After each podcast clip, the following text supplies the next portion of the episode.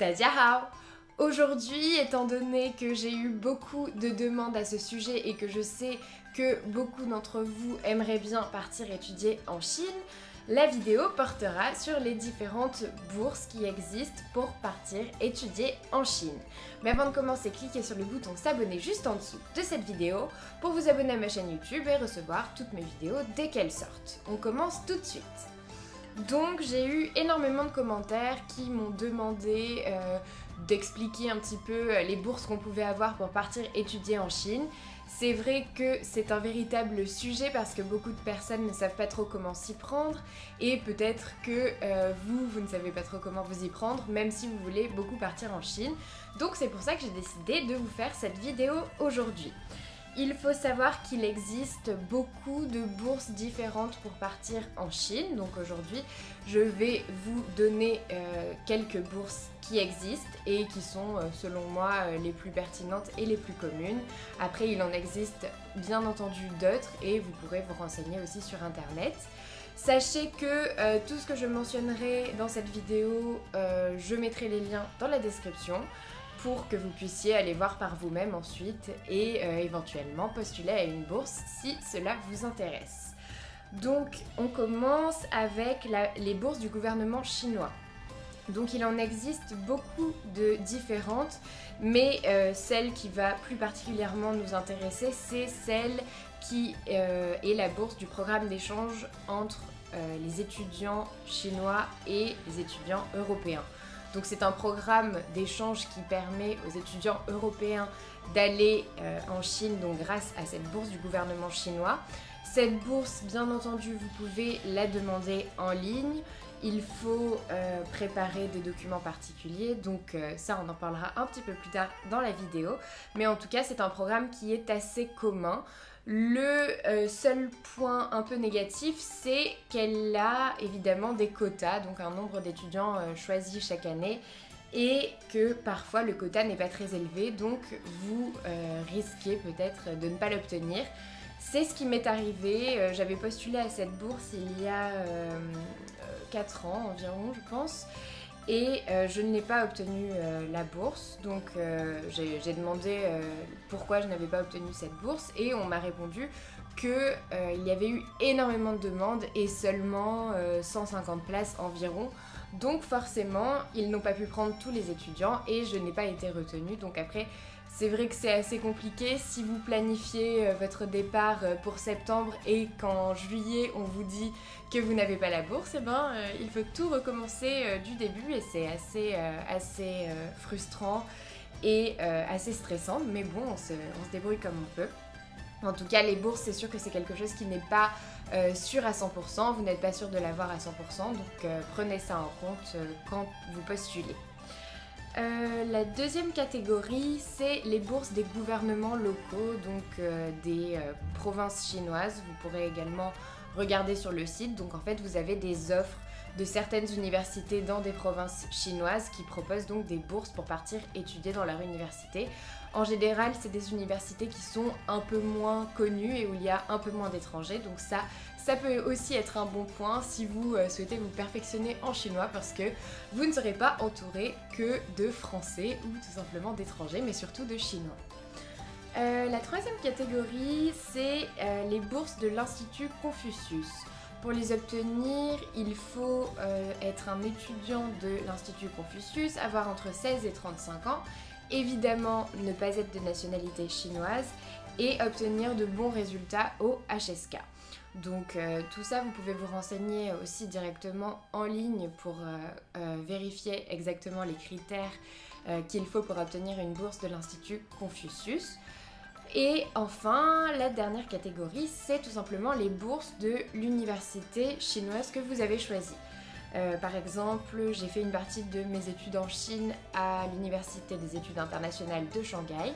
Donc, je savais que je voulais aller dans cette université. Donc, euh, dans ce cas-là, je peux regarder directement sur le site web de l'université. En général, il y a toujours une catégorie bourse dans laquelle vous pouvez donc regarder quels sont les critères pour postuler, à quel moment il faut euh, renvoyer le dossier, ce qu'il faut faire concrètement pour obtenir la bourse et donc les avantages dont vous allez bénéficier si vous obtenez cette bourse.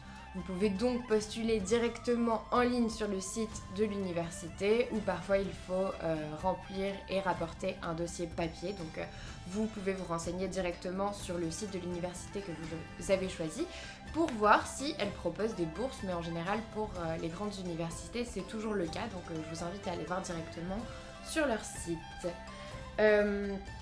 Évidemment, toutes ces bourses, elles proposent euh, différents euh, packages, on va dire. Donc, il y en a par exemple pour euh, partir étudier le chinois, donc des cours de chinois intensifs.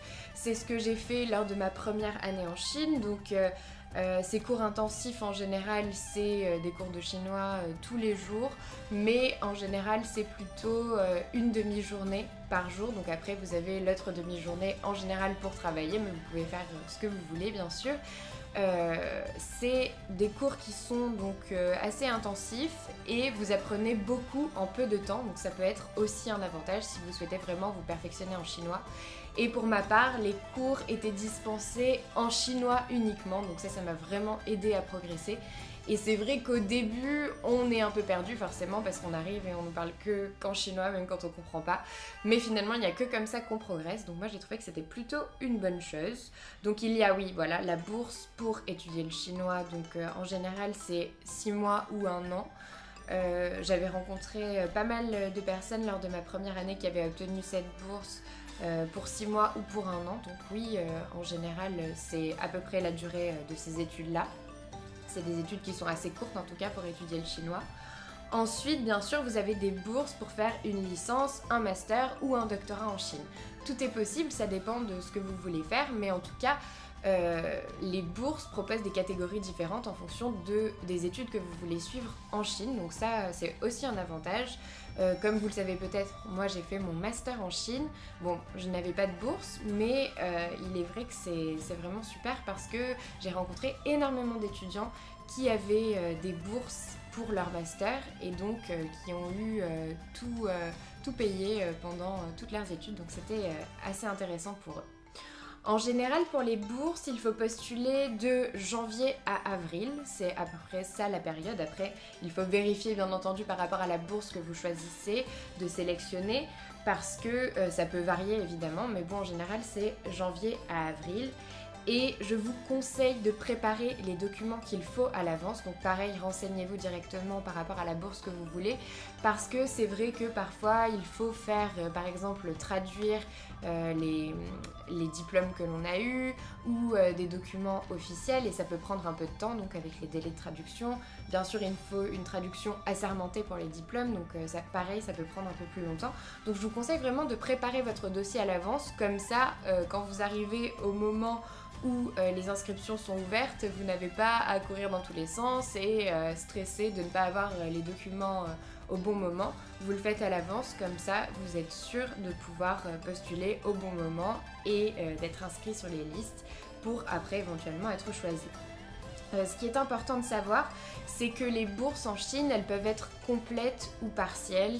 Donc si elles sont complètes, ça, elles comprennent les frais de scolarité, l'hébergement. Donc l'hébergement, c'est en général au sein de l'université, soit des chambres individuelles, soit des chambres partagées avec d'autres étudiants, donc au sein même de l'université. Donc c'est vrai que ça, c'est assez pratique parce qu'on est sur place si on étudie euh, dans l'université.